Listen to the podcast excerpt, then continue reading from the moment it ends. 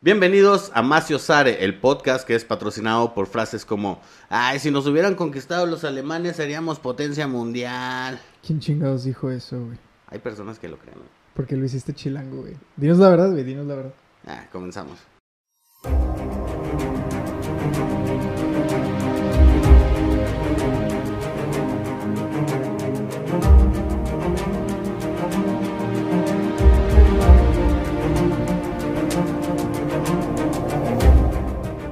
La desgracia mexicana está marcada por un personaje que ha profanado con sus plantas nuestro suelo. Escuchas Maciosare, un pinche enemigo, el podcast donde cada episodio Jorge Juárez y yo, Luis Mario González, hablaremos de un suceso histórico mexicano para tratar de encontrar el culpable de todos los males de México. Bienvenidos a Maciosare, un pinche enemigo, el podcast de historia que no es serio, pero sí es en serio. Bienvenido, ¿qué rollo? ¿Cómo estás? Buenas tardes. Buenas tardes, buenos días, buenas noches. Buenas güey, a la hora noches, que güey. nos estén escuchando.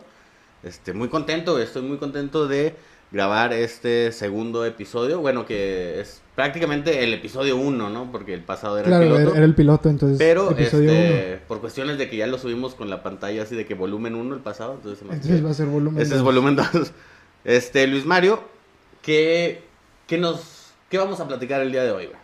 Eh, bueno, pues para, para presentar el tema, primero que nada me gustaría presentar a nuestro invitado de honor, el señor expresidente Gustavo Díaz Ordaz. Bienvenido, señor presidente. Algo que guste decirnos el día de hoy, algunas palabras para... Ok, anda medio callado el señor presidente, pero aún así le damos la bienvenida. A los que nos están escuchando, eh, acabamos de enseñar un, un dibujo, dibujo que de hicimos Gustavo de, Díaz Ordaz. Sí, saludando con Sí, su sí, sonrisa, ¿verdad? con, su, con su sonrisa tan suya de él, como diría él. Pero bueno, pues güey, el día de hoy, este, presentando a Gustavo Díaz Ordaz, me imagino que hace, darán una idea de qué es lo que vamos a hablar. El año de 1968. Ahora, antes de que nos metamos en todo el rollo, güey, quiero hacer énfasis en un punto.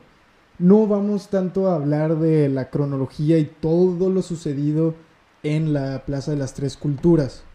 Vamos a hablar de todo el contexto global, porque eso le dio forma al, al contexto de México, que era el, gobierno de Díaz Ordaz, lo que estaba sucediendo en México.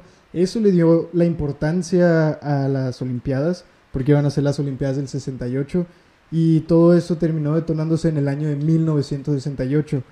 Y como comentábamos la otra vez, güey, el día, la matanza en la Plaza de las Tres Culturas en Tlatelolco, no es tanto la gota que derramó el vaso, sino fue el derrame del vaso. Entonces tenemos que entender qué fue lo que pasó, qué es lo que fue pasando a lo largo del año 1968 para poder entender bien por qué sucedió lo que sucedió ese mismísimo día. Sí, el 2 de octubre fue eh, el, la culminación de un, de un movimiento y el comienzo de otro, ¿no? O sea, por eso es tan, tan importante y por eso marcó eh, la historia de, de nuestro país y por eso creemos que en vísperas de, de- de que estamos en, en, ¿cómo se dice? Aniversario luctuoso. al- Sí, pues, o sea, porque no se festeja, Sí, creo que sí, ajá, se- es más bien, re- pues se recuerda. Se recuerda. O como dirían, no se olvida. No se olvida, exacto. Que este voy a tratar de eh, no hacer bromas referente a, a suceso. No, es que, Esa es la primera, ¿verdad? Esa es la primera, güey. es que eh, pues Jordi, casi se me olvida. No, no, este, no, o sea, en serio, este, obviamente como dice el intro, es el programa que no es serio, pero no es en serio. Tampoco es de comedia. Que no es serio, pero sí es en serio. O sea, sí, sí queremos entender estos temas, o sea, entender por qué. porque- Vaya, pues, este, cerrar el ciclo de las- lo sucedido en, en la historia de México. Exacto, entonces, este, pues no sé, si quieres comenzamos a- hablando de un poco de eh, lo que viene siendo el contexto, güey, en el mundo, güey. El que contexto estaba pasando global en el planeta Tierra. en el planeta Tierra. Todo empieza cuando se acaba la Segunda Guerra Mundial. No se preocupen, no, no me voy a ir tan de lleno en esto. Lo que tenemos que entender es de que cuando la Alemania nazi es aplastada, queda de un lado el mundo comunista. Aplastada. aplastada, güey, porque eso fue lo que pasó, güey. Llegaron a Berlín y todo el pedo, güey. Los rusos, los rusos. Quedó de un lado el mundo comunista y del otro lado el mundo capitalista. Por eso se le conoce a el, como el oeste, ¿no? Pero bueno, el mundo queda dividido en ese pedo, güey. Y inmediatamente empieza la Guerra Fría, güey. Inmediatamente, porque ahora se trata de imponer tu ideología política y económica sobre el resto del mundo, ¿no? Entonces Rusia era comunista, China era comunista. Entonces Y, y nuestros vecinos queridos eran capitalistas. Claro, claro, nuestros, nuestros vecinos al norte eran capitalistas. Es- esos eran los que, los que tenían las riendas de todo el pedo. Estados Unidos y Rusia. ¿No? Entonces, cuando se va expandiendo esto por todo el mundo, güey, suceden estas, estos fenómenos bien curiosos como la guerra de Vietnam y Corea del Norte, que por arriba venían los comunistas desde China y desde Rusia, por abajo vienen los capitalistas de Estados Unidos salvando el pedo, ¿no? salvando el pedo. Entonces, eso pasó en Corea, eso pasó en Vietnam. Y eso se replica en Cuba, ya empieza a tomar De este impacto de- en Latinoamérica también, güey. Pues sí, el, el comunismo empieza a tomar impacto en, en Latinoamérica. Pero en Cuba, pues la revolución cubana es por completo un, un manifiesto comunista, ¿no? Sí, no, y luego, o sea, es hasta un poco después de que cae este, bueno, de que gana la, la revolución cubana Fidel Castro con Claro. ayuda de, de- de algunos guerrilleros, es cuando se torna ya totalmente al, al- al comunismo, güey, es cuando Estados Unidos empieza a, a tener un poco de miedo que eh, tengan una base militar en Cuba, que eso, bueno, sí hay tenían, que poner en claro. sí. Mira, porque esto, esto es bien importante. Este, la revolución cubana sucede en 1959, Ajá, un 26 de octubre. 59. No, de julio, perdón. De un, un 26 de julio. 26 de julio de 1959 gana Castro. Ajá. Derroca al gobierno. Empieza el comunismo en Cuba. Y este, obviamente, este movimiento de revolución se pasa a toda Latinoamérica, güey. Obviamente, este movimiento tiene influencia en, en- en todos los países de Latinoamérica, güey. Incluyendo México y Estados Unidos, güey. Bueno, que en Latinoamérica, Estados Unidos, pero de toda América, de todo el continente, ¿sí me explico? Claro, claro. Entonces, a partir de eso, del 59, em- viene la década de los 60, güey, que es este... De veras. eh, ¿eh? De veras. Ah, uy, qué, qué novedoso, no. Este, vienen los 60 que es cuando nacen movimientos en Estados Unidos como este eh, oh, Malcolm X, güey, las Panteras Negras, este Martin Luther King, güey, este que empiezan a tomar este como cierta ideología que traía que había salido de la Revolución Cubana, güey. Claro, güey, y se empieza a incrementar este movimiento en Estados Unidos con el inicio de la guerra de Vietnam en 1965 por orden del presidente Lyndon B. Johnson. Entonces, pero hay, hay que entender esto también, güey, el comunismo estaba empezando a suceder desde antes, güey. Oh, sí, sí, sí, sí, en, claro.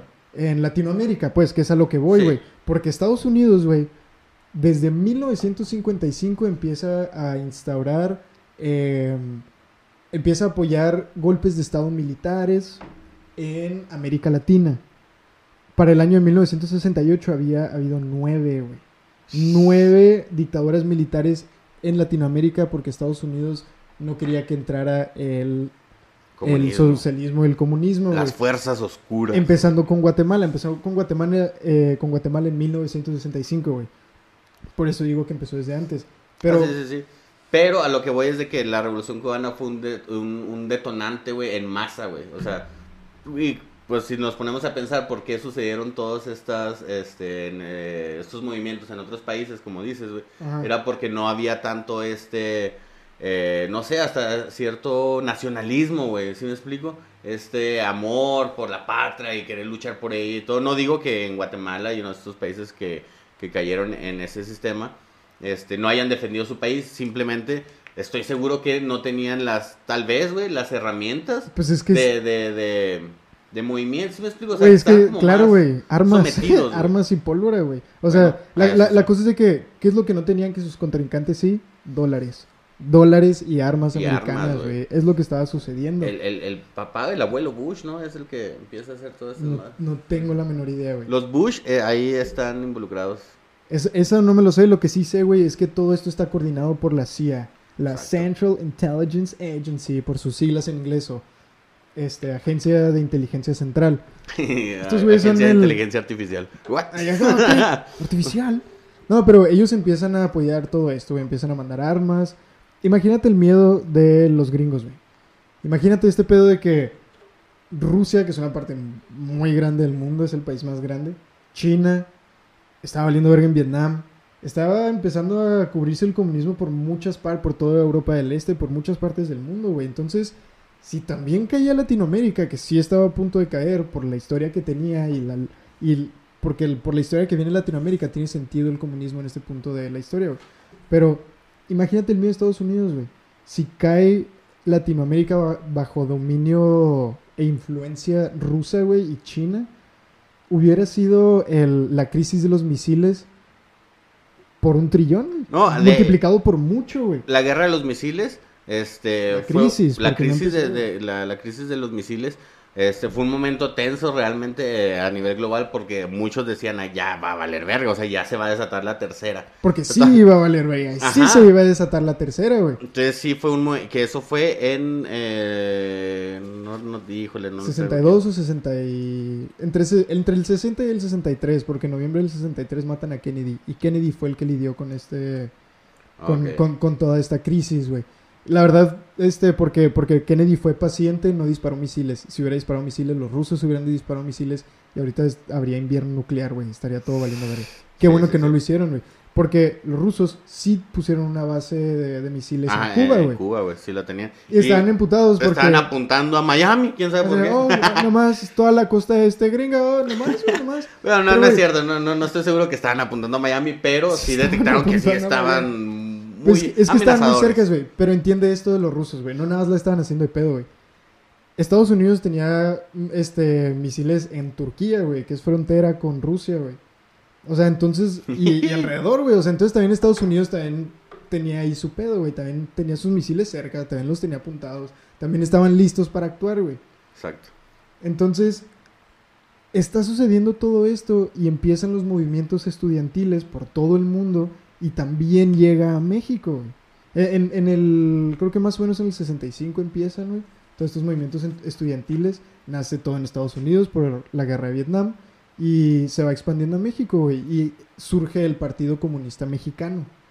¿no? Sí, que, que tiene a grandes este, personajes, güey, eh, de, de la cultura popular mexicana, ¿no? Como este, Siqueiros, eh, ah, ¿cómo se llama? Este, Siqueiros, no, Díaz, güey. Porfirio Díaz. No, Octavio. Díaz Ordaz. Díaz, no. Díaz Octavio Ordaz. Paz, güey. Nada que ver, Paz. nada que ver.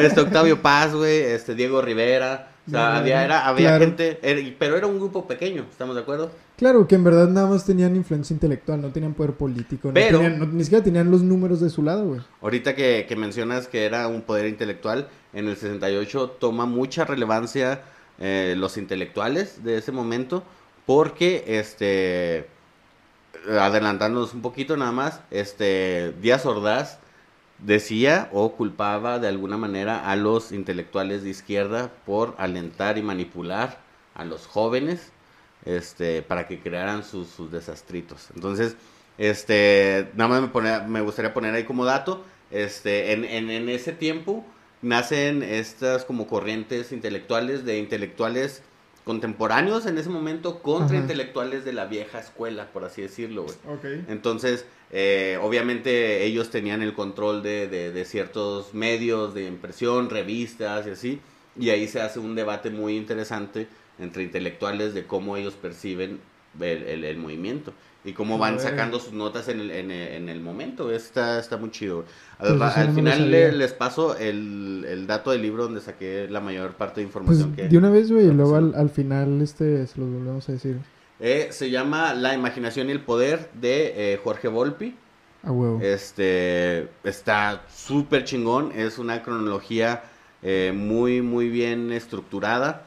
De, ah, debido al. Bueno, un, una, es, es un muy buen libro que está muy bien documentado muy y con un estilo eh, que Jorge Volpi eh, tiene, que se me hace que es de los mejores en ese momento, de crearte como esta atmósfera de historia pero mezclada con, con como con periodismo, güey. Entonces, o Ah, sea, toda- chido, todas sus cosas son este de sacadas de artículos de revistas, de periódicos, de entrevistas y todo, pero tiene una manera de presentártelo que parece, estás leyendo una novela. De hecho, tiene un concepto que se llama novela sin ficción, que este no es tanto eso, pero ahí empieza a hacer esbozos muy chidos. Entonces, eh, ahí se lo recomiendo. La imaginación y el poder de Jorge Volpi. A huevo, a huevo. No, qué vergas, güey. O sea, y entonces empiezan a surgir todos estos movimientos, güey. Eh, en, el, en, el, en México, movimientos estudiantiles y todo eso. Pero todo el, todo el desastre del que se habla, güey, todo, el- todo lo que empezó, todo lo que hizo que empezara a valer verga, güey, el terrorismo, güey, las balaceras a las escuelas, el romper cristales, todo, güey. Lo que reportan todas las personas que están involucradas en esos movimientos, por más importantes o no influyentes que fueran, dicen que no entendían de dónde salían estas personas, güey. No entendían de quiénes eran, nadie los conocía, los que en una protesta abren un bote de basura y sacan piedras y empiezan a romper cristales. Los Piedras en provocadores. los provocadores, güey. Piedras en los botes de basura.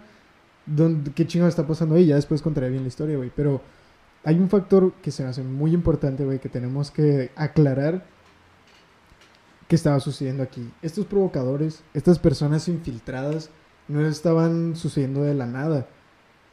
Toda esa operación estaba siendo coordinada por la CIA, güey.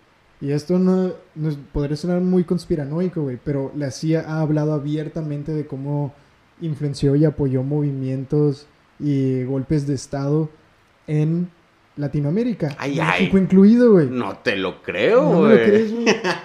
No me lo creas, güey, pero es la verdad, güey. obviamente sí, güey. Eh, pues sí, pues sí. Eh, Güey, o sea, no, y, y tiene, tiene mucho sentido, güey.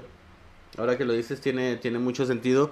Este, porque pues, se, dieron a conocer documentos de que tanto Díaz Ordaz como este Luis Echeverría estaban ad- adscritos a un programa de entre ayuda de sí como ellos estaban comprometidos a entregarle cierta información a Estados Unidos este para que eh, recibir un apoyo de, de ellos entonces era ahí como De, de lo que yo investigué, güey, en- eh, encontré la aclaración de que no eran precisamente informantes, güey. Porque se le da, y eso fue un agente de la CIA que habló de esto, güey. A un informante se le da dinero a cambio de información, por eso el nombre informante. Eh, pero no era el trabajo que estaban haciendo, güey. Estos no solo Díaz Ordaz, sino altos funcionarios del gobierno mexicano, incluidos generales, director, aquí lo tengo, güey. Directores de la, los generales que eran directores de la Dirección de Servicios Generales, güey. Los estaban también financiando, güey, para formar un grupo de provocadores, un grupo paramilitar de provocadores eh, llamado Los Halcones. Los Entonces son los mismos halcones del famoso halconazo, güey, en el, ¿qué fue? En el 73. creo que sí no estoy muy seguro güey No sé, vean Roma para que sepan. Entonces, este, pues sí, güey, o sea, la, la CIA empezó a hacer su, todo su movimiento en México, güey. Pero es muy importante entender qué era lo que estaba pasando en México, güey. Porque también el gobierno de Díaz Ordaz, reaccionó tan fuerte, güey, a, todo este movimiento, güey. Entonces, Jorge, tú sabes bastante de eso, güey. ¿Qué estaba sucediendo en México, güey? Bueno, güey, hay que tomar en cuenta para hablar de- del gobierno de Díaz Ordaz, güey. Hay que irnos, como siempre, eh, a hablar un poquito de lo que estaba, antes. de dónde venimos. Ajá. Y este, hay que tomar en cuenta que este, después de que cae el porfiriato, güey, hasta allá, no, no vamos a ir tan para allá, pero desde, después de que cae el, el porfiriato, eh, se cae este espejismo que se había creado de México hacia el mundo. Este. eh, Esta apariencia de, de, de, que todo de estaba país, bien. ajá, del que el país avanza y trae tecnología y toda esta faramaya, pues una vez que cae el porfiriato se cae junto con él el espejismo porque realmente sí hubo avances, pero este sí también estaba culero eh, el porfiriato. Pues sí, Entonces. Eh, obviamente después de esto, uno de los principales eh, motores de, de- de ciertos políticos, güey, fue regresar a México a ese nivel o a esa apariencia, güey, de ser un país tercermundista en vías de desarrollo para convertirse en, en- en- primer mundo, ¿no? y que Entonces, se le reconociera como un estado legítimo. Exacto, porque este, pues sí, de- después la, de la revolución y todo quedó muy, muy dañado, güey, eh, literalmente, güey, culturalmente, este, hubo, pues sí, trajo, la muy- verga, güey, 11 años de guerra. ajá, 11 años de obviamente guerra no pasan quedó, fácilmente, güey. quedó hecho, hecho un desastre, y este, cuando, por ejemplo, llega eh, la expropiación petrolera, güey, hace que México eh, caiga en este punto como de desagrado a las empresas privadas, güey. O a las empresas eh, inversionistas, güey. Porque les quitaron todos sus activos en México, ¿no? Ajá, entonces a partir de, de, de esta acción, güey, se empieza a crear como esta campaña antinacionalista mexicano por parte del extranjero, güey. Así que ya empieza a aparecer madre. este del el, el- el mexicano típico que conocemos, de sombrerito y que anda en Ah, burro. ok. y fuera para reforzar este, este estereotipo de nacionalismo pendejo, güey. Güey, ¿por qué me suena medio conocido ese pedo? El extranjero estando en contra de México, el extranjero... No sé, güey, no sé. Ya, ya, ya lo averiguaremos después, A güey. mí lo que se me hace por- por es la campaña de marketing que se le hizo, güey. Ándale, güey, una campaña Hasta de marketing. caricaturas y películas Toda una pedo campaña de marketing. en contra es- de un país, güey. es- Entonces, it's some por- 20th ¿qué tanto no les, les, les- Que también, o sea, el- la, la expropiación petrolera tampoco es como el, el acto más legítimo, pero ya después en otro momento hablaremos de eso. Claro. A lo que iba es de que eh, el que empieza con todo este pedo de favorecer a Estados Unidos o de querer agradarle al vecino fue este, aquí lo tengo, Manuel Ávila Camacho, güey, que estuvo de 1940 a 1946. Él se, tra- se, se esforzó, güey, por confortar a Estados Unidos, güey. Obviamente todos los sectores privados e inversionistas pues lo vieron con agrado, güey. Ah, Obviamente le- les abrió los brazos, güey.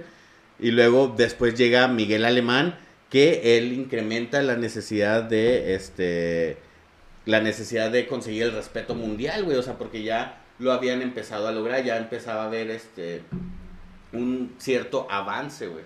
Entonces, a partir de ahí comienza lo que se viene conociendo como el milagro mexicano, güey, a partir de esos este, gobiernos, güey, por- cuando ya la industrialización de México ya era palpable, güey. Ok. Entonces venimos de, de, de, esta, de este nuevo espejismo que se crea, güey, de que el país va en vías de desarrollo, güey. Pero y al mismo tiempo sí está habiendo desarrollo, ¿no? Y por eso sucede el famoso milagro mexicano. Sí, sí, sí. Pero es que es como sucede en México, güey. Es confuso porque, ok, sí hay un chingo de desarrollo. Pero lo que había estado sucediendo a lo largo de todo el milagro mexicano que culmina en el 68 y que no solo sucedió en el 68, eran las represiones de manifestaciones y protestas en contra de ciertas acciones del gobierno, el ¿no? gobierno, o sea, no, y se fueron con todos, o sea, medios, este, intelectuales, Médicos incluso, medios, ¿no? o sea, hubo, hubo de, o sea, por eso era, se había conseguido como esa estabilidad o esa paz social, porque nadie la hacía de pedo, porque al que la hiciera de pedo, Mexica. era eh, acusado de este comunista y este obviamente le caía todo el peso de la, de la ley, güey. Entonces también estaba cabrón eh, por esos por esas pues cuestiones. Es que, pues es que era el PRI, güey. Era el PRI, güey. Tenemos que entender eso. Ya sabemos cómo es, es cómo está. Sí, Ya no sabemos esa si ya historia. saben, pa- si, se- si ya saben cómo es, ¿para qué votan por él? Ya sé, ya sé, güey. Este, entonces, pues imagínate todo esto, porque sí, el milagro mexicano, este, se incrementó el, el PIB, el Producto Interno Bruto, este, se mantenía firme contra el dólar, güey, este, hubo, como dices, o sea, hubo industria que fue creciendo muy, muy fuerte aquí en México, pero pues junto a él, pues también toda esta desigualdad social, güey. ¿Sí me explico? O sea, había sectores que sí estaban creciendo y había otros sectores que se estaban yendo para abajo totalmente. para abajo, claro. Entonces, producto de eso es el gobierno de nuestro querido presidente Díaz Ordaz, alias acá, el mandril, güey. El mandril, no mames, güey. Así le decían, güey. Yo no el estoy diciendo. mandril, güey. A mí A ver, me echen la espera. culpa. Se- señor presidente, eh, ¿qué opina acerca de su apodo, el mandril? Sí, dice que no mames, güey, que es un dibujo, que no puede hablar. Pero bueno, a ver, Jorge, explícanos qué pedo con eso del mandril, güey. Que... El ¿cómo ma- me- E- Ese apodo nace, mira, pa- Porque para, no voy a decir que no, güey. No voy a decir que no, la verdad. para entrar en, en, en, en, en- contexto de, de cómo era Díaz Ordaz, güey. Este, un día, güey, eh, por aquí lo tengo anotado, güey. eh, represivo, contraparte, estricto obsesivo. mm, mm, mm. Ya, a- un diario de, de la Ciudad de México, güey, tuvo un error de imprenta y se le voltearon unos encabezados, güey. Total de que en primera plana sale una foto del presidente Díaz Ordaz con otros este, funcionarios ahí. Y a un lado la foto de unos mandriles, güey. Pero abajo de la foto de Díaz Ordaz venía el encabezado que debería ir con los mandriles, güey. Entonces abajo de la foto de Díaz Ordaz decía algo así como, acaban de llegar los nuevos animales que van a entretener a todos los mexiquenses. Ah. Y eh, casualmente, obviamente, el, periódico pidió perdón, misericordia, pero este de, un día para otro cerró. Así no, no pasó mucho tiempo de que para que, que cerrara. Entonces, este, ahí un monero, no recuerdo el nombre, este, hizo una caricatura del mandril y a partir de eso se le quedó este, el, el, el, apodo. Güey, ¿quién, ¿quién, sabe si haya sido accidente, güey? Sí, sí veo a unos trabajadores que acomodan acá las pinches letras para la imprenta de que, oh, güey, a que no le pones los encabezados al revés. Ve la cara, güey, parece pinche mandril, no mames. A que sí, güey, Dile mandril al presidente challenge. no, güey, bueno, entonces Abriendo con eso, güey, o sea, Díaz Ordaz era represivo. O sea, cualquier persona, institución, eh, movimiento político, güey, movimiento de trabajadores que estuviera en contra del gobierno, era reprimido así. O sea, eh, eh, hubo un movimiento de doctores en el 64, el 65 me parece. Este que sí, que estaban pidiendo uh, unos derechos laborales, que estaban trabajando de más horas y no se les pagaba bien, algo que se sigue repitiendo hasta ahorita, que hemos visto. Pero, este, eh, pues lo sofocó así, en chinga, güey. O sea, nadie le hacía de pedo porque, como te decía ahorita, pues todo se la... Uh, lo apagaba en chinga, güey. O sea, había movimientos de ferrocarrileros, en chinga los callaba. Electricistas, en chinga los callaba. O sea, era un movimiento, un un gobierno muy opresor, güey. Y, güey, para que nos demos una idea de qué tipo de personaje estamos hablando, ah, o sea, refiriéndome a Díaz Ordaz, güey, me gustaría escuchar este pedo, güey, que dijo en una entrevista que le hicieron en 1977. En ese año, Díaz Ordaz sale de su aislamiento, güey, porque lo asignan como embajador a España. Entonces, en entrevistas que le están haciendo, le preguntan acerca de la herida que todavía no puede sanar, refiriéndose al 68, güey. Pues nueve años después, güey. No, o sea, no, habían pasado, no había pasado ni la década, güey. O bueno, apenas, güey. Y el presidente, bueno, el expresidente, ahora embajador a España, contesta esto. Yo le puedo decir a usted que estoy muy, muy contento de haber podido servir a mi país en tantos cargos como lo he hecho. Estoy muy orgulloso de haber podido ser presidente de la República y haber podido así servir a México. Pero de lo que estoy más orgulloso de esos seis años es del año de 1968. Y le a la mesa.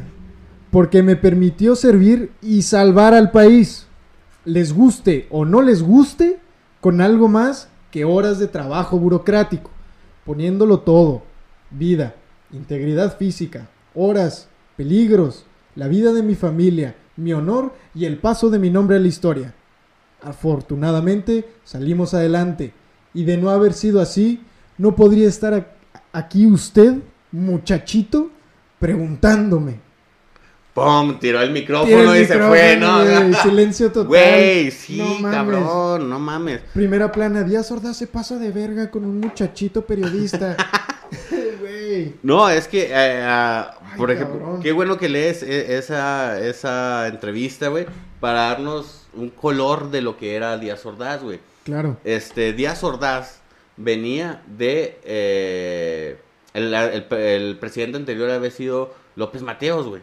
Entonces Díaz Ordaz prácticamente era la contraparte. López Mateos era una persona eh, carismática, güey, hasta cierto punto guapa, este, era muy elocuente. Güey, era el, famosísimo presidente López Mateos que corre de norte a sur, güey. Güey, o sea... Chistín Que yo no me lo sabía, pero este... Eh, sí, o sea, era, era esta persona eh, de buen ver, por así decirlo, y Díaz Ordaz era todo lo contrario. Era una persona que él mismo lo decía, no voy a, no voy a inventar cosas. Él decía que era feo, este, era una persona callada, era una persona muy estricta, Para los que no me pueden ver, me estoy lavando las manos. No, no, o sea, él lo dijo, güey. él, lo dijo que era feo, güey. Este, de hecho, Enrique Krause, güey, en, menciona que una vez lo escuchó decir algo así como eh, que a un secretario de gobernación que él era lo suficientemente feo para que le tuvieran miedo, güey. Y que a un secretario de gobernación era, para un secretario de gobernación era bueno que le tuvieran miedo, güey. Algo así, o sea, desde ahí, o sea, te das cuenta de... Y fue el secretario de gobernación que dio la orden de lo sucedido en la Plaza de las Tres Culturas, güey. ¿Quién? Este... Este Echeverría. Ah, no, pero yo estoy hablando de verdad, güey. No, claro, claro, pero fíjate, o sea, fíjate lo que está sucediendo aquí, güey. Él dice que a un secretario de gobernación le tiene ah, que ya, ya, ya, te entendí, ya, ya, ya. y luego después sucede este pedo, güey. Pues bueno, ya ser feo es lo de menos ahora, güey. Pero imagínate, güey, un mandril te enseña las encías, güey, y te zurras los calzones ahí mismo, güey. Imagínate un... Y luego presidente, Un presidente, güey. Y, este, aunado a todo este pedo, güey, de, de, de su personalidad, güey, una persona súper estricta este llega, trae todo este peso de mantener a México en vísperas de crecimiento, güey. Obviamente cuando entra al gobierno su, su, meta es el orden, güey. Es mantener la, la, la, estabilidad del país y hacer crecer el, el, lo económico, güey. Esa era su única meta, güey. Enrique Krause, güey, eh, que tuvo también eh, acceso a, notas eh, personales de, de Díaz Ordaz, güey cuenta que se volvió obsesivo, güey, con el orden, güey. O sea, era algo que ya le empezó a afectar eh, en la psique, güey. Era, está obsesionado con el orden, güey. Está convirtiendo en el rey loco. Ajá, güey. Nada podía salirse de su lugar porque inmediatamente eso este, reflejaba una amenaza, güey. Y ahora, si le sumamos lo que les decíamos ahorita de una amenaza comunista, güey, que está oh. entrando a, a México, güey. ¿Socialismo? Imagínense, güey, o sea, este güey, obviamente todo lo que eh, estuviera en contra de su gobierno era comunista y debería ser aplastado. Bueno, no, no, no, no, no, tengo esa cita de que se dijo aplastado, pero, lo que sí, pero lo que sí es de que eh, hay personas que como eh, que han reconocido que este se refería a los estudiantes o a las manifestaciones como los otros o los los enemigos, güey cuando hacía declaraciones este para hablar del movimiento, o sea, no decían los estudiantes o el movimiento estudiantil, los otros están tratando de provocar o desestabilizar el, el, país. Que en algún, perdón, este, que en algún momento es la versión que toman los medios, güey, y es la versión que se le empieza a dar a todo el pueblo de México, que es, hay una amenaza comunista, hay un grupo de comunistas conspiradores que quieren acabar con México y se van a robar a tus niños y se van a beber su sangre y, van, a matar a todas tus gallinas. Van a violar a tus iglesias y quemar a tus mujeres. Exacto, o sea, era, era, no, güey, y, y pues, obviamente he escuchado cosas de que la gente creía antes de los comunistas que no mames, o sea, si era como que los comunistas se, se, comen el cerebro de las personas, o sea que sí, no, pero este se comen el cerebro de las personas para hacer rituales y entregárselos al diablo, aparte, ¿no? O sea, sí, güey, no mames, güey, pues no, tampoco no, pues no eran del diablo, güey, o sea, que si que si mataron de hambre a, decenas de millones de ucranianos, güey, en, la década de los 30, sí, güey, sí lo hicieron, güey. Que si mandaron a un chingo de gente, un porcentaje muy grande de la población rusa, güey, a campos de trabajo, güey, a trabajar hasta la muerte como los nazis, sí, güey, sí lo hicieron, güey. Pero no se comían a los bebés. No, se comían, güey, no, se comían a los bebés, güey. Eso, eso está pasado de verga, güey. ¿Qué es eso, güey? No, no, pero, o sea... Y, pero, güey, hablando de todo este pedo del periodismo, güey, lo que estaba informando el, eh, la máquina propagandística, güey. En Estados Unidos, güey, empiezan a exagerar lo que estaba sucediendo, güey. Lo estaban exagerando de más, güey. El US News World Report, algo así, eh, estaba reportando de que crece en México la amenaza comunista y hay riesgo de revolución. O sea, hablando, refiriéndose a que otra revolución con la de 1910, que fue un puto desmadre de 11 años, güey.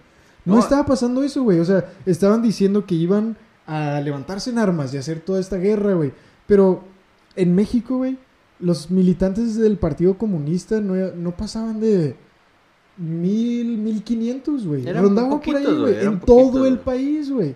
O sea, no había manera de levantarse en armas, güey. Y para el pinche, el pinche colmo de esta historia, güey, es de que los que estaban haciendo el terrorismo, güey, los provocadores, los que rompían cristales, explotaban camiones, rafallaban preparatorias, eran los infiltrados por la CIA, güey.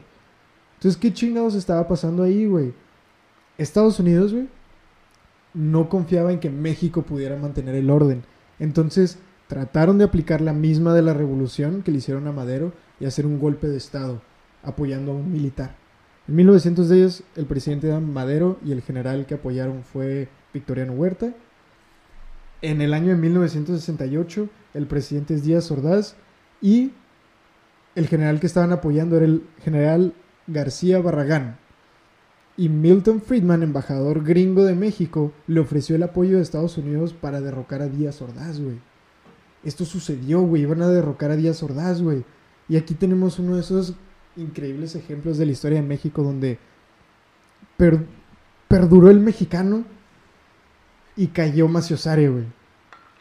Porque el general terminó corriendo, güey, al embajador, güey. Lo terminó corriendo de su oficina. Chingar a su madre aquí, güerito. Esas mamadas no. Porque ese mismo general, güey, estuvo en contra del golpe de estado que le hizo Huerta a Madero, güey. Ok, ya, ya, traía algo ahí así. tenía principios, güey. Tenía principios, güey. Tenía ideales, güey. Y se apegó a ellos, güey. velo de esa manera, güey. Pues sí, velo de esa manera, güey. Pero qué bueno que no caímos en otra dictadura militar, güey. Bueno, eso sí, hubiéramos tenido. Hubiera sido la revolución otra vez, güey. Que eh, no sé si eso tiene mucho que ver con lo que decía ahorita Ordaz en, la entrevista, en la parte de la entrevista que, que, citaste, ¿no? O sea, el hecho de que si no hubiera sido por él, México hubiera sido otra cosa. Algo en el sentido en el que, como lo dices, y, pues sí, güey, sí, se podría decir que sí salvó al país, güey, dependiendo del punto de vista donde lo estás viendo, güey. Pone tú que salvó al país del socialismo, güey. Se podría decir que sí por la manera en que reprimió, güey. Y en mi opinión, en mi muy humilde y pequeñamente estudiada opinión, güey, yo diría que Estados Unidos subestimó, no a México, güey, al PRI, güey. Al PRI, güey. Estados Unidos subestimó palabras fuertes, al partido del PRI, güey. Porque ¿qué fue lo que pasó, güey? El general los mandó a la verga. ¿Y qué fue lo que hizo el PRI, güey? o sea, no pensaron que fuera a, fueran a hacer una un acto así, no una Claro, güey, no se lo esperaban, güey, pues no mames, güey. ¿Tú crees que el PRI, güey, va a permitir que se le salga de control el pedo, güey? No, pues no. Décadas después en el 2000 cambia el partido en el gobierno no no no porque el PRI lo perdió. Eso, fue porque se pues, dio, abrió, güey. pudieron. Porque, pues, güey, porque permitió la apertura económica, el, perdón, la, apertura democrática, güey. Se los hubieran podido seguir chingando, güey, como lo habían hecho durante tanto tiempo, durante todo el, casi toda la mayoría del siglo XX, güey. Pero es lo que estaba pasando, güey. Los halcones se estaban infiltrando, güey. E, eran ellos los que estaban creando el desastre más grande, güey. Y no solo era la CIA, güey. O sea, las personas que mencioné ahorita, el general Corona del Rosal, que era director de la Dirección de Servicios de servicios generales estaba coludida con estas personas, güey, con la CIA, güey. O sea, fue un general que trabajó en los años 40, güey, haciendo demostraciones y militares en Estados Unidos, güey.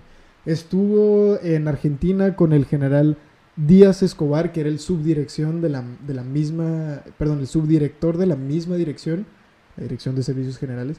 O sea, era el número dos de, del general Corona del Rosal, güey se conocían, güey, estaban trabajando con Estados Unidos, güey. Y para que entiendan cómo es que lograban meter en la nómina a todo este grupo paramilitar, güey, la Dirección de Servicios Generales, güey, tenía empleada, güey, a 14 mil personas, güey. 14 mil personas, güey. Era la dirección más grande, güey, de la Ciudad de México, güey. Bueno, en ese entonces Distrito Federal. Distrito Federal dentro de, una lista de 14 mil personas, güey, puedes ir metiendo uno que otro nombre, güey. Uno que otro nombre bien pelada juntas 100, güey, bien pelada juntas 200, güey, va subiendo el número, güey. Entonces, estos dos generales, el Coronel del Rosal y Díaz Escobar, trabajaban de la mano con el, con el general Ballesteros Prieto.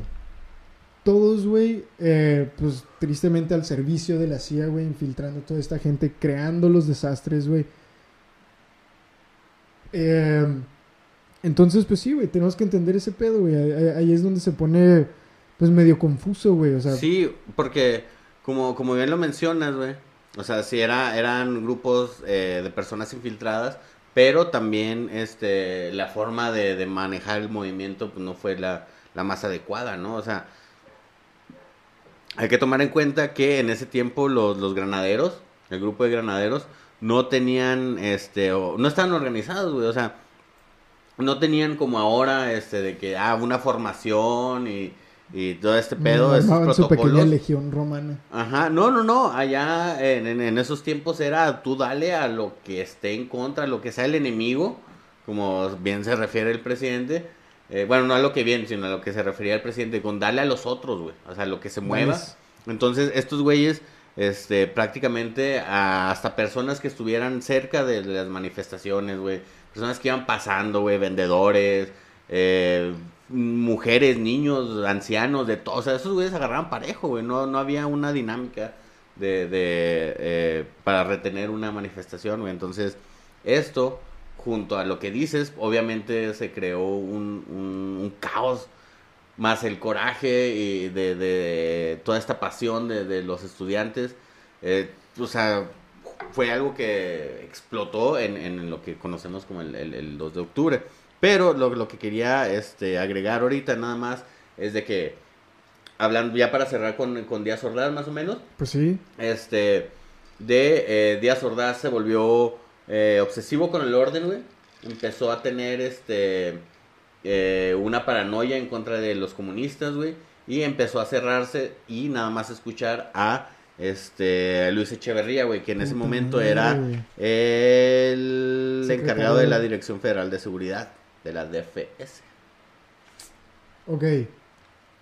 Era secretario de gobernación, entonces me imagino que una de las cosas que tenía en su cargo era la de La de la DFS. Ok, ajá. ok. Entonces, y pues obviamente eh, dicen muchas fuentes, entre ellas Enrique Krause, que este eh, obviamente Díaz eh, Echeverría le decía a Díaz Ordaz lo que quería escuchar. O sea que sí, eh, los movimientos estudiantiles estaban siendo patrocinados por movimientos comunistas, que había grupos de conspiradores en contra de él, que lo querían derrocar del gobierno, o que ahorita que dices esto puede que tenga, eh, empiece a tener sentido, güey. Este, entonces, eso lo volvió una persona muy, muy retraída, güey. O sea, si ya era callado, si era una persona eh, no muy social en, para, eh, para esas fechas del 68, güey, ya Díaz Ordaz era una persona muy solitaria, güey. O sea, ya él, el güey creció en una paranoia, güey. Ay, güey. Qué culero, güey, también. O sea, ha de ser difícil estar en. Estar en esa posición, güey. Tener un trabajo así, obviamente no ha de estar pelada, güey. Y luego irte retrayendo, güey. No tener con quién hablar, güey. No sentirte seguro, güey. Ah, ha de estar bien culero, güey. Exacto, güey. Y si a eso le sumas, güey, ya terminamos con Díaz Ordaz, vamos a pasar a que en 1968 se iban a celebrar o se celebraron las Olimpiadas, güey. Chingate esta, güey. ¿Por qué, güey? ¿Por qué, güey? Eran Explícanos ese pedo. eh, pues fue, ahora sí que México estuvo abogando mucho para que le dieran esta oportunidad porque, como les decíamos, era México en, es- en ese momento era un oasis, güey, en, en Latinoamérica, güey, o sea, eh, estábamos rodeados de conflictos eh, de, de países en revolución, güey, en decadencia, güey, y México estaba en vísperas de... Estaba de- estable, por así decirlo. Exacto, en México no pasaba nada. En México nomás estaba creciendo, güey. Según esto. Entonces, eh, eh, México fue de- dado, bueno, no, México fue escogido para que fuera sede de las Olimpiadas, güey, de Olimpiadas del 1968. Y, este, pues bueno, no mames, imagínate eso lo que, lo que significaba políticamente, güey, para el partido en ese momento, güey. Este, era prácticamente una oportunidad de, de exportar al mundo, güey, eh, su sistema político, güey, institucionalizado. De, de, de institucionalizar una revolución, vaya por así decirlo. Este, Chingate esa, güey. Chingate esa. Entonces, las Olimpiadas era una manera de este volver a las grandes ligas, güey. O sea, de que Claro, los claro. europeos nos vieran y reconocieran a México como un país que ya está cerca, güey, del, del primer mundo, ¿no? Entonces, era la primera vez que, que se iban a transmitir las Olimpiadas a color. Color. O que sea, iba- Había sido inventado la televisión a color por un mex- mexicano. mexicano, güey. güey. Entonces, güey, o sea, eh, eh, involucró muchas cosas eh, en las Olimpiadas, güey. Había un orgullo nacional, güey, porque la gente también estaba este, emocionada, güey, al, al ciegamente creer que este todos los eh, extranjeros iban a decir, ay, amamos México, queremos ir para allá y se iban a venir todos los inversionistas y em, eh, iba a crecer el país encabronadamente. Porque después iba a ser el mundial, güey, creo también. Creo, Ah, vete a la verga, El 70, creo fue. No, no No estoy seguro de eso. menor idea, güey, no no. soy tan pambolero, pero tampoco, güey. este iba a estar el mundial. Entonces era como la primera fiesta también que se celebraba en un país tercermundista, güey. La fiesta universal.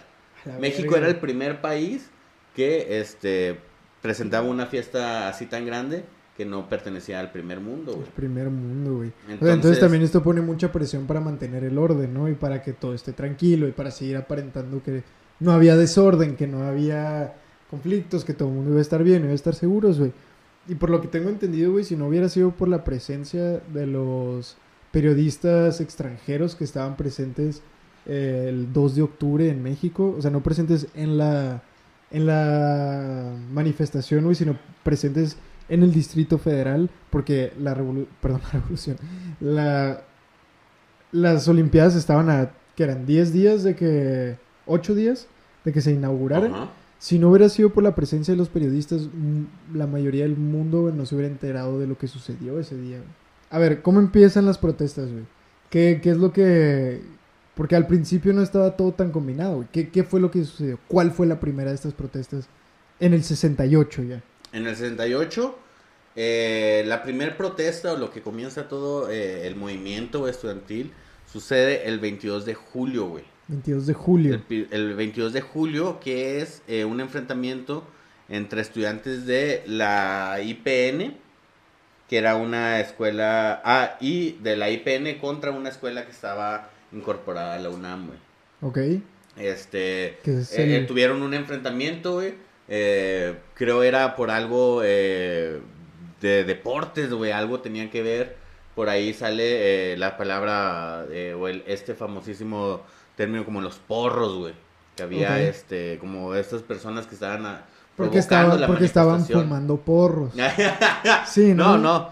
Pues que los saca, no, se hubiera calmado todo en chinga, pues, se hubiera eh, sacado los. Güey, no, este, eh, no, este, entonces eh, tuvieron este enfrentamiento y llegaron, eh, llegó el grupo de granaderos y los, los reprimió, güey, y se fue, lo que te decía, lo- los, se fue contra ellos, güey, los madrearon, madrearon a gente que había alrededor, güey, y este, se llevaron a, a un chingo de, de, de, de- de- de detenidos, güey.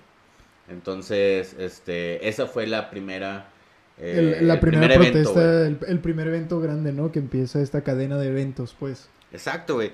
Después de Valga eso, la redundancia. después del 22 de julio, güey, llega el 26, güey.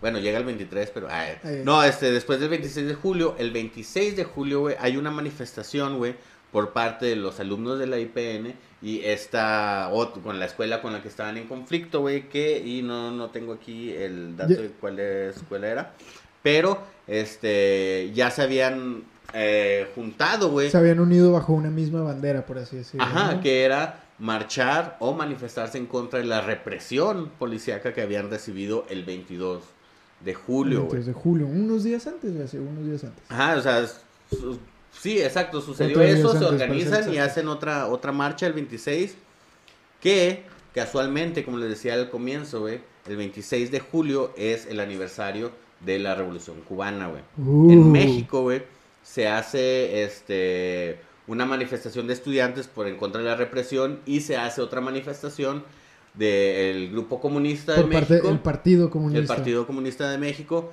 y este simpatizantes de la Revolución Cubana, güey. Entonces, las marchas prácticamente se encuentran, güey. Iban, iban separadas, ¿no? Iban Una era la de las no escuelas, juntas, güey. otra era la de los comunistas, y, y se encuentran, ¿no? En un punto. En un punto se encuentran y este aquí quiero hacer una nota, güey. Antes, obviamente, como les hemos dicho, este las manifestaciones eran reprimidas instantáneamente. Ninguna, ninguna llegaba al Zócalo, güey. Sí, el Zócalo era prohibido, este ¿verdad? lugar santo, güey, así porque pues no mames, estaba el Palacio Nacional. Claro. Eh, no vivía ahí, pero ahí este eh, ah, era la oficina de Díaz Ordaz, entonces del señor Mandril. Entonces, Palacio. el- eh, era imposible que alguien llegara a- o una manifestación llegara al Zócalo. Entonces, el 26 de julio se unen la manifestación de los estudiantes contra la, eh, digo, con la de los comunistas y los eh, simpatizantes del- de la Revolución Cubana. Y alguien, no se sabe quién, es lo que eh, muchas personas que han estado ahí nomás dicen que empezaron a escuchar. ¡Zócalo! ¡Zócalo! empiezan a... ¡Zócalo! Vamos al Zócalo, vamos al Zócalo. Y obviamente enardecidos todos, bueno, no enardecidos porque no están enojados, bueno, están eso enojados, sí. en medio del, del- Como, como de lo la pone... adrenalina, el- del- A huevo, güey, adrenalina, güey, todo el momento, güey, o sea, la- el fervor del momento, güey. Porque cuenta en una entrevista en el documental La Conexión Americana, muy chingón, véanlo. Ahí explican a detalle todo el pedo que, que estaba sucediendo con la CIA infiltrándose en todo este movimiento en el año del 68. La Conexión Americana, está en YouTube, búsquenlo, está muy vergas.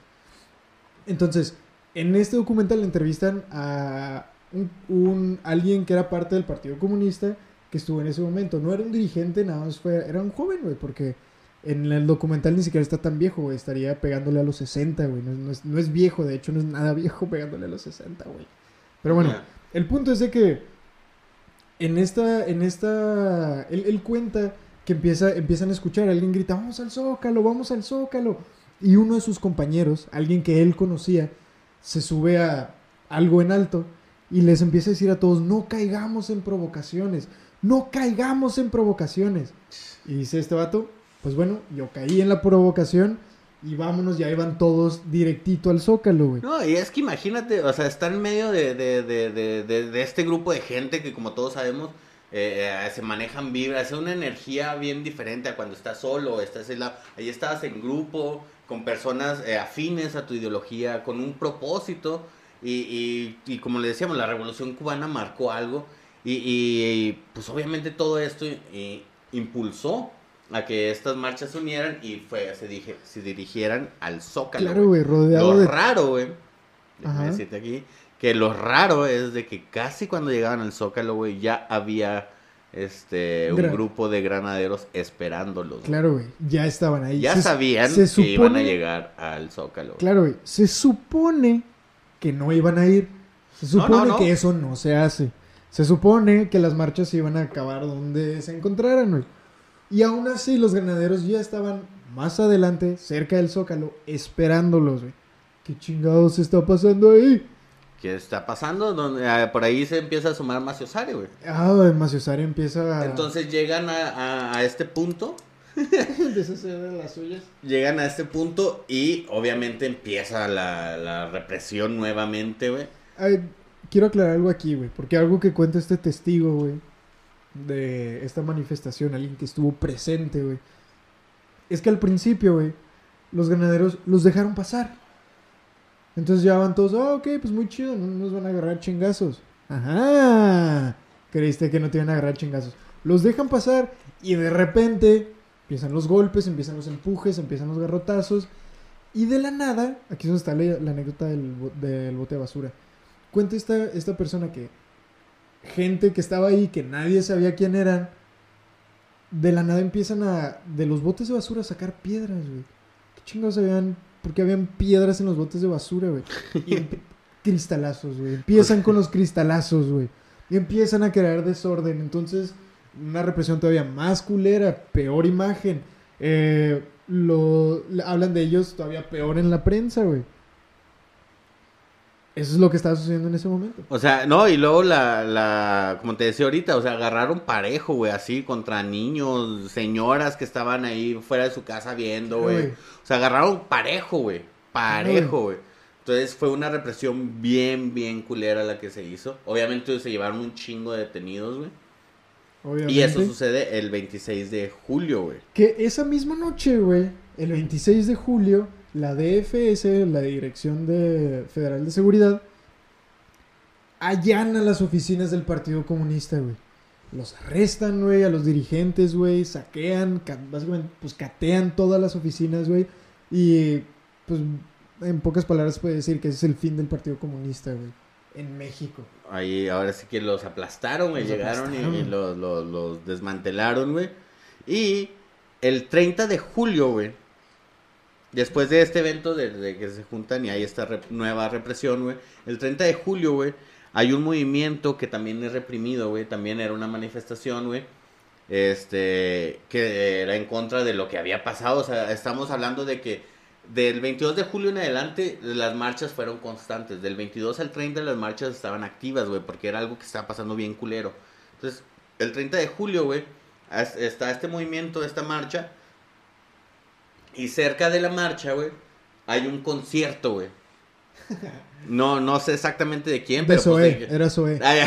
no, pues, este. ¿quién, a quiénes escuchaban en, en los 60, güey? O sea, no sé, güey, Enrique Guzmán, güey. Eh, no, Caifanes es más, es como más ochentero, ¿no? Este, bueno, o sea, estaban escuchando, no sé, los Teen Tops, no, no sé, güey. sí, güey. Ahí, estás revelando tu edad, güey, claramente. No, güey. Están cantando K-pop, no. Este. No, este, era un concierto. Obviamente, cuando termina el concierto, salen todos, toda la chaviza, güey. Y este, se encuentran. Ahí, tú estás revelando ahí, ahí se encuentran. Óyeme. este. Güey, pues tengo que sentirme en onda, güey. Eh, entonces salen de este concierto, güey. Y se topan con la con que ya están reprimiendo la manifestación, güey. Vaya, ya lo están agarrando chingazos. Güey. Ajá, entonces, este, como te decía, los granaderos nuevamente agarran parejo, güey. Así, vámonos. Vienes al, nomás porque traes cierta vestimenta o porque pareces ¿tú eres estudiante, el que en el concierto de Maná? Órale, cabrón. Porque parecías estudiante, güey. En, para ese momento ya este, la consigna era este, ir contra los estudiantes, güey, que eran los que estaban alterando el orden público, güey.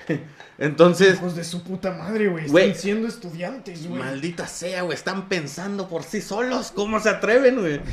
Entonces, eh, eh, vuelve a pasar esta represión, güey. Y después de. Ah, no, los alumnos, los que alcanzan a, a salir, güey, eran en su mayoría alumnos de la prepa 1, güey. Entonces los alumnos corren a la prepa, güey, y se meten. La verga. Se meten a la prepa para resguardarse del ataque y llegan los granaderos, güey. Y este, obviamente no pueden ingresar porque los alumnos cierran las puertas y por los techos empiezan a aventarles cosas, güey, para que Sí, o sea, pues, para que le pues, bajen a su pedo, güey. O sea, están defendiendo, de, de, un sitio, ¿no? Les aventaban de que aceite caliente y manteca hirviendo. No, les tiraban bolas de piedra. Sillas, güey. Ajá, exacto. Están sus arqueros dispare y dispare, güey. Ácido, ¿no? Este, o sea, les aventaban sillas y todo. ¿Y qué hicieron, eh, qué hizo el grupo de granaderos? Pues le habló a, a su hermano mayor, el ejército, güey. Y el ejército llegó y sin, sin pensarlo dos veces le metió un bazucazo a la puerta, güey principal, güey, de la prepa. Y eso obviamente, pues no mames, güey. O sea, y dio el caso y entraron y agarraron con todos, güey. Así igual, había personas de la institución, güey, y se los llevaron, güey. O sea, maestras, profes que ni siquiera... O sea, el, se los el güey que estaba barriendo, así. Sí, güey, ajá, exacto. El, vato que se quedó a tutorías de matemáticas, estaba valiendo verga porque... El que se quedó encerrado en el baño porque le estaban bulleando, güey. No, se agarraron a todos, güey. Y este, ese, ese momento, güey, el bazucazo, güey, eh, del 30 de julio, güey, en San Ildefonso, creo se llamaba, güey. Este, hace que la UNAM, güey, ya eh, tome posición ante los hechos, güey. Y empiece a manifestarse también, güey. Y se unen al movimiento estudiantil, ¿no? Se unen al movimiento estudiantil que, este, en agosto, ya no me voy a ir tanto de fechas, pero en agosto eh, detona en todo México, güey, el apoyo al movimiento estudiantil, güey. O sea, muchas universidades empezaron a manifestar su apoyo.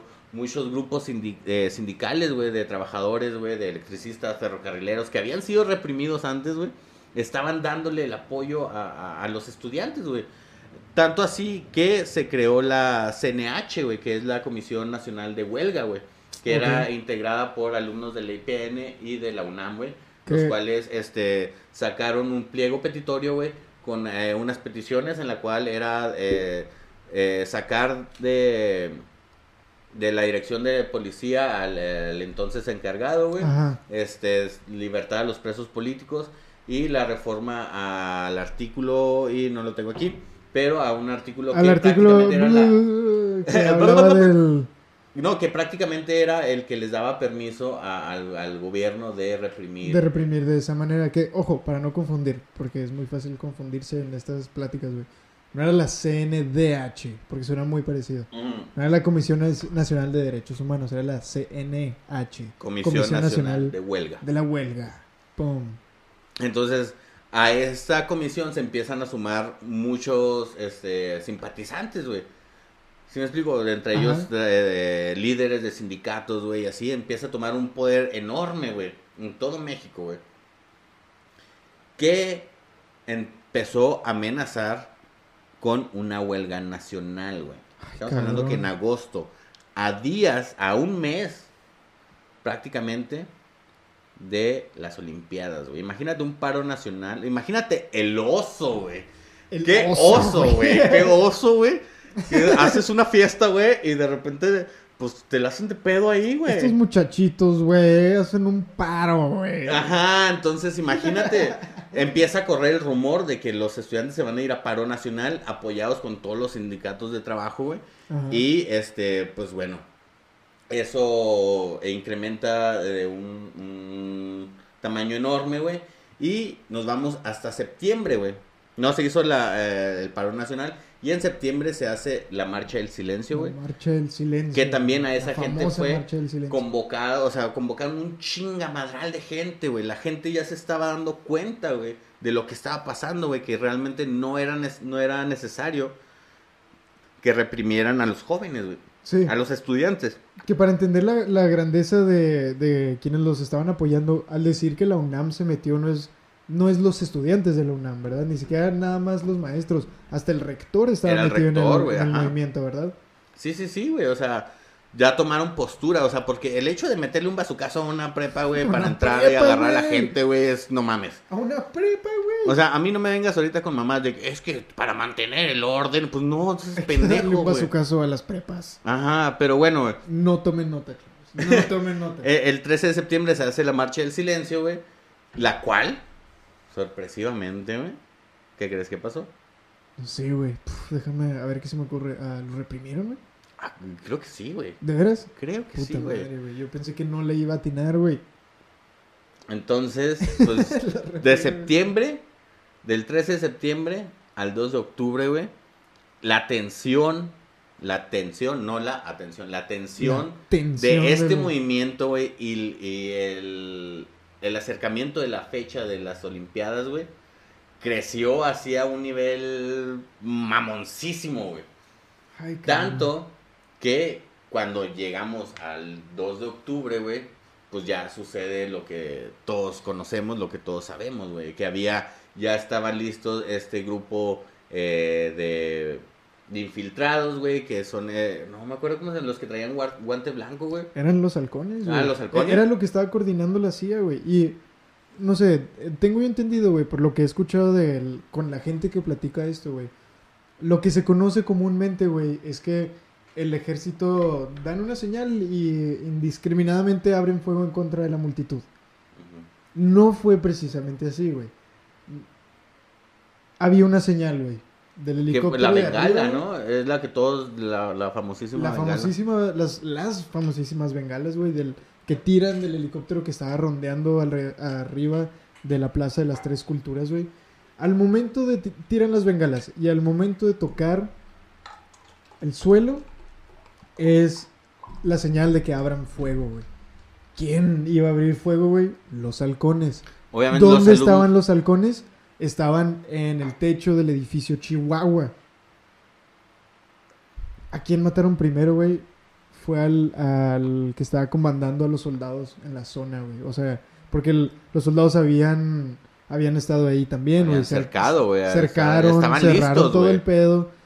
Y al primero que le disparan es al que estaba encargado del, del ejército en, en en ese momento, güey. O sea, no, no de todo el ejército de México, del ejército que estaba presente en la Plaza de las Tres Culturas, güey. Se está acercando a la multitud, creo que era un coronel, Que va diciendo como que se cae, o con sea un que- megáfono, güey. Va con un megáfono y va a decir de que, pues, empieza a hablar acerca de que mantengamos el orden, no perdamos la cordura, hagamos las cosas bien, no queremos que esto se salga de control. Pum, por atrás, güey. Por atrás, güey. Le entró una le entraron tres balas, güey. Tres balas le entraron, güey. Siguiente caído, otro soldado, güey. Entonces, a partir de aquí ya no tenemos exactamente qué fue lo que sucedió. Hay quienes dicen que sí saben y lo cuentan, pero a mí no me consta, güey. Pero entonces empieza un desmadre, güey. Y para causar el desorden, güey, para crear confusión y caos, los halcones empezaron con los soldados, güey. Exacto. Para hacer pensar a los soldados que eran los alumnos los que Los estaban abriendo fuego, güey. Y ahí fue cuando se hizo todo el, el, el desmadre, güey, que se hizo el, el 2 de octubre, güey, que este, realmente, bueno, ya, ya, ya estamos llegando a, a- a la parte final. Este, que sí, o sea, si, si quieren saber qué fue lo que sucedió el 2 de octubre como tal, Sí. este, hay, hay muy buenos documentales, hay películas, hay, hay- me gustaría recomendar una que es, igual no sé si la conozcan, eh, porque si están viendo este video es porque les interesa el tema y lo más probable es sí que la la, ajá. Pero No a los que no, a los que no, este, Rojo Amanecer, Rojo una película eh, mexicana muy, muy buena Esa es relacionada la, es la del niño, güey. La que cuentan todo desde adentro del, de la casa. de la casa, Ajá. del, bueno, departamento. del departamento, güey. Está muy buena, güey. Véanla y este está muy chingona y te da un poco el sentimiento, güey, que se vivió en, Un ese momento, Un güey. O sea, sentimiento es- muy culero, güey. Yo lo primero que supe... Porque hasta se fue la luz, o sea, les cortaron luz, güey, Sí, les cortaron teléfono, güey, los incomunicaron. Y, y en este punto, güey, ya así como ya recapitulando la información, güey, lo que dices de que la CIA quería derrocar al gobierno de Díaz Ordaz para, man- para quedarse ellos en el poder, güey, me hace entender que realmente el, el 2 de octubre fue una guerra por querer, de parte de la CIA, por querer derrocar al gobierno y de parte del gobierno por querer controlar el movimiento y que no se saliera de las manos y este grupo eh, no, güey. es que los Pues es comunistas que- habe- habe- habíamos dicho que esos güey ya no, no jugaban, güey, o sea, los Pero es que cuando, cuando empieza todo este pedo, güey. Cuando empieza todo este pedo, la razón por la que los estudiantes terminan envueltos en este rollo, güey, quedan en medio, güey. Quedan Los en medio, güey, quedan es en la medio cosa, de. CIA contra gobierno, güey. E- Ese es el pedo, güey. No solo CIA contra gobierno, güey. La cosa es de que la CIA estaba tratando de derrocar a Díaz Ordaz y al mismo tiempo estaba en contra de los comunistas, güey. Y los comunistas estaban en contra del gobierno, querían la apertura democrática. Y el gobierno también estaba en contra de que los comunistas se apoderaran de México, güey. Entonces era una guerra, sí. era una Tres guerra en tres frentes, güey. frentes. Y en medio estaban los estudiantes. Exacto, güey. Los estudiantes fueron total, fueron utilizados. El movimiento estudiantil del 2 de octubre fue utilizado, güey, vilmente eh, por cuestiones políticas, güey. Es lo que a mí me queda claro, güey. O sea, Políticas ideológicas, güey. ajá, güey. O sea, los estudiantes, eh, miles de respetos, o sea, realmente a todas las familias que, que sufrieron, a todas la- la- las personas que, que, que sufrieron en este evento, porque realmente sí fueron unas víctimas que, ahora sí como se dice acá en Ciudad Juárez, no la debían ni la temían, güey. O sea, ellos estaban ejerciendo un derecho, que es el que tenemos, güey, de manifestarnos, güey, nada más, güey. Y este fue, fueron reprimidos de, de una manera espantosa, les digo, fue, fueron utilizados, güey, por otros intereses. Que, pues bueno, eso me provoca un poco como de, de, de no sé, güey, como rabia, güey. Es de Sobre rabia, todo, güey, coraje, güey, claro, güey, enojo, güey. sobre todo porque, eh, como la, la manera en que se ha permeado este pedo, güey, de que, que hay gente que incluso piensa, güey, que los alumnos se merecían lo que, eh, eh, lo que les pasó porque andaban de revoltosos. Pinche No gente seas- meca, güey, que dice que eran unos revoltosos y que Pinches bueno, tontos, güey. Bueno, o sea, o, que- o es los invitamos, güey, los invitamos al debate, güey, Claro, también. O sea, más, ¿sabes ¿por qué, por qué crees ¿Sabes que los güey? estudiantes eran tontos, güey? O Me, sea, me- me disculpo, güey. No, no, no. No es mi intención insultar nada más por falta de información, güey. Porque eso es lo único que hay, güey. Es falta de información, exacto. Y el chiste es que aquí platiquemos, que nos informemos, que si algo nos faltó a nosotros, que ustedes digan qué pedo, porque tampoco es como que nosotros tenemos toda la información No, no, y no. tampoco es como que venimos a enseñarles de los temas y decirles, bien, así es como fue, chavos, pongan atención. O sea, esto es, esto es algo de todos, es una plática de todos. Necesitamos también que nos digan qué nos faltó o si nos equivocamos en algo. Y, y- e invitamos a estas personas al, al diálogo, güey. Porque creo yo que meramente es una falta de información, güey. Es falta de información, güey, y por eso dicen que los estudiantes son unos revoltosos y que se lo merecían y ellos no tienen la... Lo, de lo único que tienen la culpa es de haber nacido en el... y haber tenido los tiempos que les tocaron. Exacto, güey. Que ni siquiera fue algo que escogieron ellos, güey. Se los llevó la ola de eventos mundial, güey. Ni siquiera del país. Mundial, güey. Ese era el Exacto, pedo, güey. Por eso empezamos hablando del contexto global, güey, porque todo es muy iba importante a- entender eso porque si no te quedas con la confusión que normalmente nos hemos quedado todos de que no mames, pues nomás los mataron porque están manifestando. ¿Qué chingados? ¿Por qué? No- Y Ajá. creemos que nada más fueron violentos así nomás porque sí. No, claro que tenían razones y no es para justificarlos, güey. en Para ningún nada momento, para en ningún momento. güey. Porque no, o sea, matar civiles nunca es la respuesta, güey. Nunca es la Matarlos solución, en masa, güey, nunca es la Nunca solución, es la güey. solución, güey. O sea, pero hay que entender las razones por las cuales tomaron esas decisiones, güey, para poder nosotros cerrar las heridas, güey, para poder cerrar el círculo, güey, y porque la historia se trata de contextos, güey. ¿Crees que ya lo entendiste todo hasta que te dan otro contexto, güey? Y dices, ay, cabrón, No lo sabía. pues está difícil, güey. No, y, y eso como nota, o sea, ahora que soy este un, ne- un neófito, güey. Un emprendedor del, del- Palabras nuevas, neófito.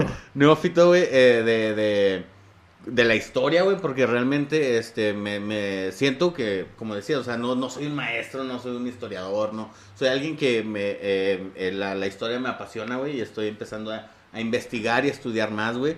Este, me doy cuenta de eso, o sea, que para entender un contexto histórico, o no, para entender un suceso histórico hay que entender el contexto totalmente. O sea, Claro. nunca se vayan por la noticia de, de ay, es que, por ejemplo, en la, colo- en la colonización, ¿no? Así de que, ay, es que los españoles nos colonizaron. Es como, no, espérate, o sea, fíjate qué está pasando en España. Fíjate que, que no fueron los españoles, fueron los mestizos, güey. Claro. O sea, güey, ya después eso es otro episodio, Será pero, otro tema.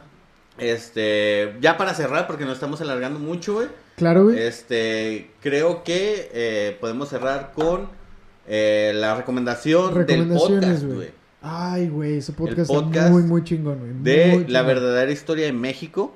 Neta, si tienen oportunidad de checarlo, es un programa que La está... verdadera historia. La verdadera historia de México es este narrado por un profesor de la UNAM, güey, un historiador muy, muy chingón, güey.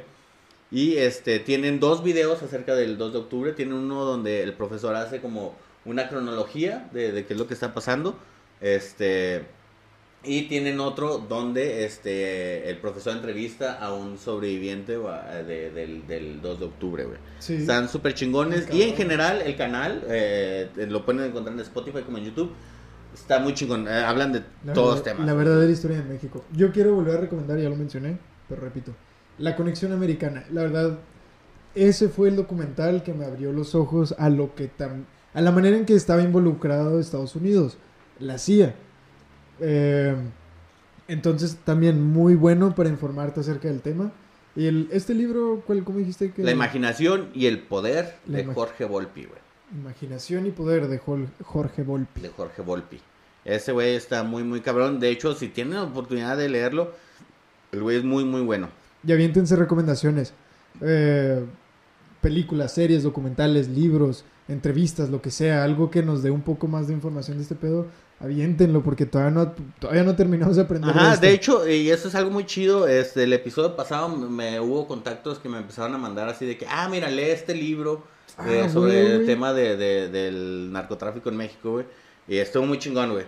Este, se me están juntando los libros. Así de que, y necesito comprar todos estos o conseguirlos. Sí. Este, pero muchas gracias y este, pues aquí es el momento donde los invitamos a que eh, entre todos descubramos quién es Macio Sare, o sea, ¿Quién es el ¿quién creen ustedes? Los, los exhortamos a, a que nos dejen en los comentarios quién creen que fue Macio Sare, güey. Si fue eh, Díaz Ordaz, si fueron eh, los comunistas, si fueron eh, los estudiantes, si fueron los capitalistas, Lo- si los fueron halcones, güey. eh, los halcones. Lo- si fueron los mexicanos que decidieron aceptar dinero en cambio de crear desorden en su país, güey, que desembocó en esta matanza culerota, güey. Mejor conocidos en el lingo como Vende Patria. ¡Vende patria! No, o sea, puede Pero ser. bueno, o sea, no, somos quien para clasificar. no somos para clasificar, estamos entre todos. Les recordamos que eh, eh, Maciosare, el podcast, es, es como un grupo de estudio donde estamos analizando la historia de México. Y pues bueno, creo que eh, es todo por el día de hoy. Ya nos alargamos este- bastantito. Este, este episodio se, se, se alargó. Estuvo muy chido. Pero se necesitaba hablar, güey. Claro, güey. Eh, nuestras redes sociales, que es Instagram. En Instagram, en Nosotros. Facebook y YouTube pueden encontrarnos como Maciosare, el podcast. Más el podcast. Acuérdense, Y el podcast es- de historia que no es serio. Pero, Pero- sí es en serio. A huevo. Entonces, sé que les sea leve. Nos vemos el próximo episodio. Que ya vamos a estar, eh, yo creo, en noviembre. Hasta vamos a hablar de la Que revolución. no- nos chavos. vamos a tardar un poquillo más para poder prepararlo mejor. Sí. Pero ese estamos descubriendo el formato, es el segundo episodio. No, y recuerden que más vale calidad que cantidad. Ahí, Claro, claro, claro. claro, calidad que cantidad. claro. Entonces, pues por mi parte es todo. Yo soy Jorge Juárez. Yo soy Luis Mario González. Y pues, chido.